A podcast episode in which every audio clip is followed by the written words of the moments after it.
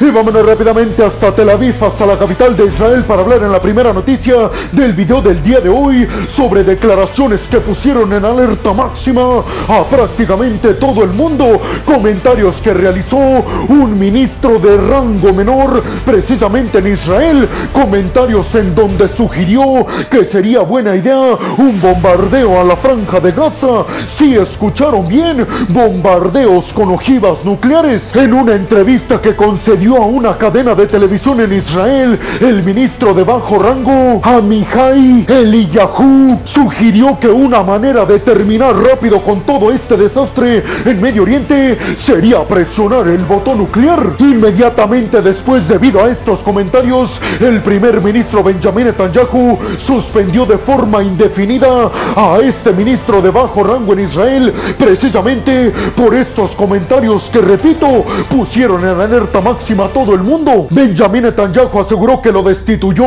hasta nuevo aviso. Por su parte, el portavoz del Kremlin, Dmitry Peskov, se pronunció inmediatamente al respecto, asegurando que esta era una declaración bastante preocupante, no solamente por el hecho de que se hubiera advertido a la franja de Gaza con presionar el botón nuclear, sino que además con estas declaraciones se estaban admitiendo en Israel que poseen bombas nucleares. Recuerden ustedes que Israel no hace pública su información sobre si tiene o no y sobre todo cuántas ojivas nucleares tiene. Pero desde Rusia el portavoz Dmitry Peskov aseguró que con estas declaraciones prácticamente en Israel acaban de admitir que sí poseen ojivas nucleares. Recuerden ustedes que se dice que Israel tiene en teoría entre 40 y 90 ojivas nucleares. Sin embargo, varios informes que no son gubernamentales aseguran que Israel en secreto posee hasta 400 ojivas nucleares,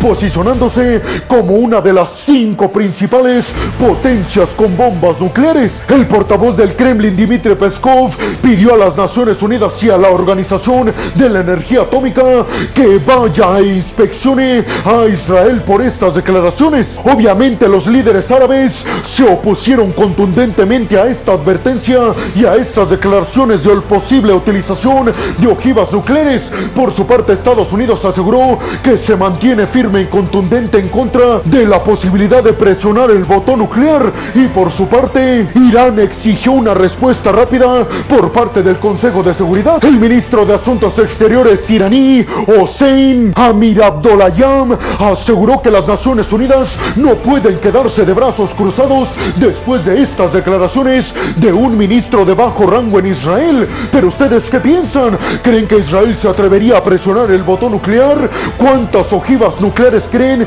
que tiene Israel en realidad? ¿Será que se posiciona como una de las principales potencias nucleares con más de 400 ojivas? Y sobre todo les preguntaría, ¿ustedes creen que las Naciones Unidas deban de hacer algo al respecto? Y vámonos rápidamente hasta Yemen, en el Medio Oriente, para seguir hablando en esta segunda noticia sobre la crisis y la catástrofe que actualmente se está viviendo en Medio Oriente. Y es que vamos a hablar de una noticia que tiene que ver con que los hutíes, un grupo en Yemen que es respaldado económica y militarmente por Irán, disparó una serie de drones en contra de posiciones del ejército israelí. Sí, así como lo escucharon, los hutíes de Yemen lanzaron ataques masivos en contra del territorio de Israel y sobre todo aseguraron desde el portavoz de los hutíes en Yemen que el objetivo era alcanzar almacenes de munición almacenes de combustible y sobre todo puestos militares del ejército de Israel cerca de la frontera de Gaza. Según un comunicado que fue publicado en uno de los medios de comunicación en Yemen llamado Al Masirah, los drones tuvieron el objetivo sí de atacar Israel y ahora los hutíes ya no escondieron sus intenciones de entrar en el conflicto en contra del ejército de Israel, obviamente apoyando al grupo extremista de Hamas. Debido a este lanzamiento de un montón de drones militares desde Yemen hacia Israel. Fueron paralizadas durante varias horas las operaciones en varios aeropuertos de varias ciudades en Israel. Hay que decir que hace algunos días los hutíes en Yemen aseguraron que ya estaban oficialmente en este conflicto en contra de Israel, apoyando a los extremistas de Hamas. Sin embargo, todos en la comunidad internacional no prestaron tanta atención a estas declaraciones, asegurando que que eran más bien mensajes de advertencia, ya que los hutíes en Yemen no tendrían en teoría las capacidades militares para atacar Israel, pero con este tipo de lanzamientos de drones desde Yemen hasta Israel, pues obviamente parece ser que oficialmente sí, los hutíes de Yemen, respaldados, repito, por Irán, se acaban de sumar al conflicto oficialmente. Recuerden ustedes que los hutíes, respaldados económica y militarmente por Irán, están luchando en Yemen contra grupos que respalda económica y militarmente Arabia Saudita, un conflicto en Yemen que es básicamente por la hegemonía religiosa y por el poder en este territorio, un conflicto que no solamente es en Yemen, sino que se extiende al Medio Oriente entre Arabia Saudita e Irán. Pero ustedes qué piensan? ¿Creen realmente que los hutíes de Yemen, el grupo respaldado económica y militarmente por Irán, ya también se sumó al conflicto en contra de Israel y a favor del grupo extremista de Hamas? Y sobre todo me gustaría conocer su opinión al respecto de si consideran que esto cambiaría el rumbo del conflicto. ¿Creen que Israel está en problemas si los hutíes de Yemen se suman al conflicto? Y vámonos rápidamente de nuevo hasta Tel Aviv, hasta la capital de Israel, para hablar de un discurso que dio Benjamin Netanyahu, el primer ministro israelí, un discurso en donde aseguró que después cuando todo este conflicto termine, Israel va a asumir la responsabilidad de mantener segura la franja de Gaza. Declaraciones que obviamente encendieron las alarmas a nivel internacional porque podría estarse refiriendo Benjamin Netanyahu a que Israel tomará la franja de Gaza, aunque no dijo eso, sí pareció. Además, Benjamin Netanyahu dijo que el ejército de Israel estaba dando varias horas a todos los residentes que aún se encuentran en el norte de la franja de Gaza para que huyan hacia el sur y no estén en medio del enfrentamiento directo que aseguró va a comenzar en las próximas horas en contra de los extremistas de Hamas. Netanyahu aseguró que el ejército israelí estaba ya listo para entrar directamente a la capital Gaza para acabar de una vez y por todas con los militantes y con la infraestructura militar del grupo extremista de Hamas. Recuerden ustedes que en la franja de Gaza viven 2.3 millones de palestinos y en el norte cerca de un millón. Por eso muchos aseguran que es prácticamente imposible lograr que todos los residentes del norte huyan hacia el sur. Israel publicó imágenes en donde se ven a varios palestinos saliendo desde el norte hacia el sur en la franja de Gaza, portando banderas blancas, de alguna forma mostrándole al ejército de Israel que únicamente son refugiados que buscan estar seguros. Sin embargo, lo preocupante para las Naciones Unidas es que según sus datos, en estos momentos en medio del conflicto en el norte de la franja de Gaza, aún se encuentran cerca de 900 mil palestinos que no quieren abandonar sus hogares. Además, las Naciones Unidas aseguraron que los servicios básicos en Gaza están a punto de terminarse debido a que Israel no permite el paso de combustible junto con ayuda humanitaria a través del paso de Rafa desde Egipto. Y aunque Benjamin Netanyahu aseguró que Israel planea administrar la seguridad de la franja de Gaza cuando todo esto termine, no ha presentado como tal un plan precisamente para este tema, para ver quién o cómo va a gobernar a la franja de Gaza. Netanyahu lo único que sugirió es que Israel estaría a cargo de la seguridad de la franja de Gaza durante un periodo de tiempo, aunque no especificó a cuánto tiempo se estaba refiriendo. Sin embargo, hay que decir que muchos en Israel, a pesar de que apoyan acabar con el grupo extremista de Hamas, no creen que Benjamin Netanyahu deba ser el líder en Israel en estos momentos, sobre todo porque le aquejan lo que aconteció el 7 de octubre por parte de Hamas en contra de Israel. También hay que decir que Joe Biden y la Casa Blanca en Estados Unidos han dicho que se ponen absolutamente en contra de la intención de Israel de ocupar Gaza. Y recuerden también que Anthony Blinken está buscando con los líderes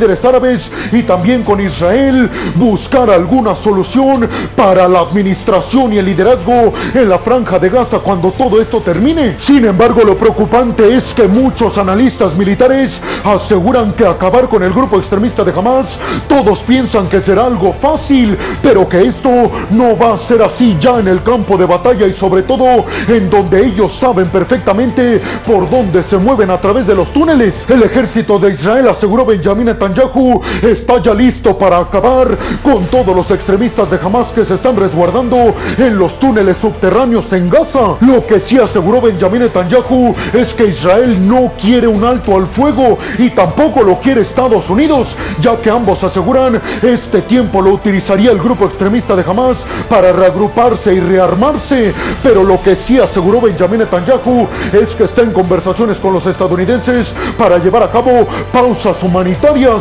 Pero un alto al fuego, aseguró Benjamin Netanyahu, ni en sueños. ¿Ustedes qué piensan? ¿Creen realmente que Israel con Benjamin Netanyahu pueda asegurar la seguridad de la franja de Gaza durante este tiempo indefinido? ¿Cuál será el futuro de la franja de Gaza cuando todo este conflicto termine? Y sobre todo les preguntaría, ¿creen que será sencillo acabar con los extremistas de Hamas? Y vámonos rápidamente hasta Moscú, hasta la capital rusa, para hablar de algo que digamos ya todos sabíamos.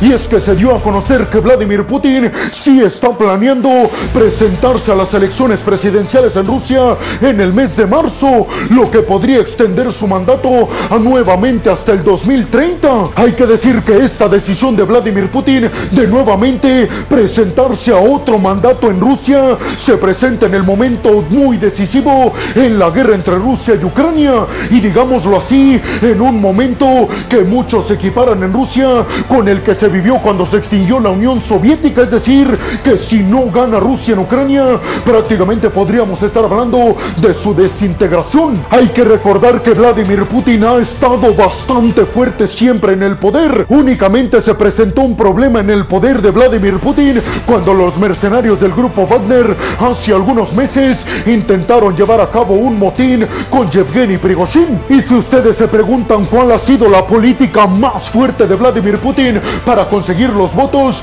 pues obviamente ha sido el fortalecimiento de las Fuerzas Armadas y nucleares de Rusia y además la extensión de varias alianzas, por ejemplo con China, Irán y Corea del Norte, para intentar acabar con la hegemonía estadounidense. Hay que decir además que varios diplomáticos de alto rango y militares también de alto rango en el Kremlin han dicho que no les desagradaría la idea de que Vladimir Putin se mantuviera al frente de Rusia durante toda su vida. Vladimir Putin se ha convertido en el líder en Rusia que más tiempo ha liderado al Kremlin, esto después de Stalin, y se va a presentar en las elecciones en medio de tensiones muy fuertes con Occidente, tensiones que no eran tan graves desde la crisis de los misiles en Cuba. Occidente, ustedes ya lo saben, cataloga a Vladimir Putin como un absoluto dictador, y por otro lado Vladimir Putin asegura que el plan macabro de Occidente y de Estados Unidos es desintegrar al Kremlin. Recordemos que el principal opositor de Vladimir Putin y que está actualmente en prisión en Rusia, Alexei Navalny, ha dicho que este momento es crucial para Putin y para la historia de Rusia y que si no se deja de invadir a Ucrania sería prácticamente en el futuro el fin de Rusia tal y como se le conoce actualmente. Pero ustedes qué piensan? ¿Creen realmente que Vladimir Putin se presente a un nuevo mandato y sobre todo creen que busque permanecer al frente de Rusia durante toda su vida?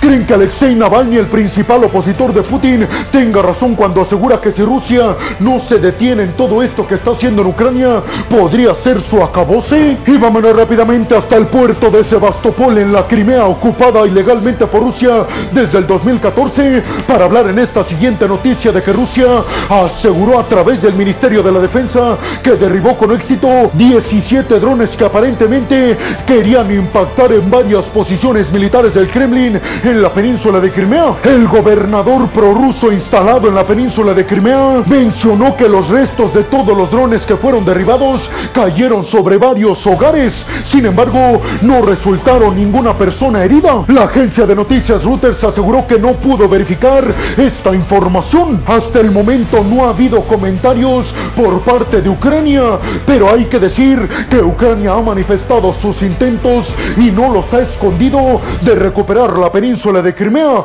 Y hay que decir que Ucrania en estos momentos posee los misiles de largo alcance ATAMS con los que podría en dado caso atacar y recuperar la península de Crimea, que recuerden está siendo ocupada ilegalmente por Rusia desde el 2014. ¿Ustedes qué piensan? ¿Creen que fueron los ucranianos quienes lanzaron estos drones militares? ¿Creen que sea cierto que los sistemas de defensa aérea de Rusia detuvieron todos los drones y misiles que aparentemente fueron lanzados en contra de varios campamentos, almacenes de municiones y sobre todo almacenes de combustible del ejército ruso en la península de Crimea. Y vámonos rápidamente hasta Portugal para hablar en esta sexta y última noticia de que el primer ministro portugués, Antonio Costa, acaba de presentar su renuncia luego de que a él y a otros varios funcionarios cercanos al primer ministro portugués se les pusiera bajo investigación por casos de corrupción que tienen que ver con concesiones que dieron a empresas privadas para la explotación de litio en Portugal. Las acusaciones en contra del primer ministro de Portugal y de varios altos mandos diplomáticos portugueses se están llevando a cabo en el Tribunal Supremo en Portugal. El Tribunal Supremo en Portugal además está analizando si se dieron más actos de corrupción con el tema de la energía en Portugal, no solamente con el litio, sino con otros hidrocarburos, pero además con concesiones a empresas privadas para la explotación de minas. Esto no tendría nada malo si se hubiera hecho conforme a la ley, pero en estos momentos se está investigando que recibieron sobornos para dar estas licitaciones a empresas privadas. Pero ustedes qué piensan? ¿Creen que Portugal pueda acabar con esta crisis diplomática que se está dando actualmente por aparentes casos de corrupción? Y sobre todo, ¿creen que el primer ministro de Portugal, Antonio Costa, y todos sus personas afines sean culpables? Y bueno, hemos llegado al final del video del día de hoy. Les quiero agradecer muchísimo todo el apoyo que me dan. Sin ustedes, yo no podría dedicarme a lo que más me apasiona en el mundo. Así que muchas, pero muchas gracias. Sin más por el momento, nos vemos en el siguiente video de Geopolítica. Hasta la próxima.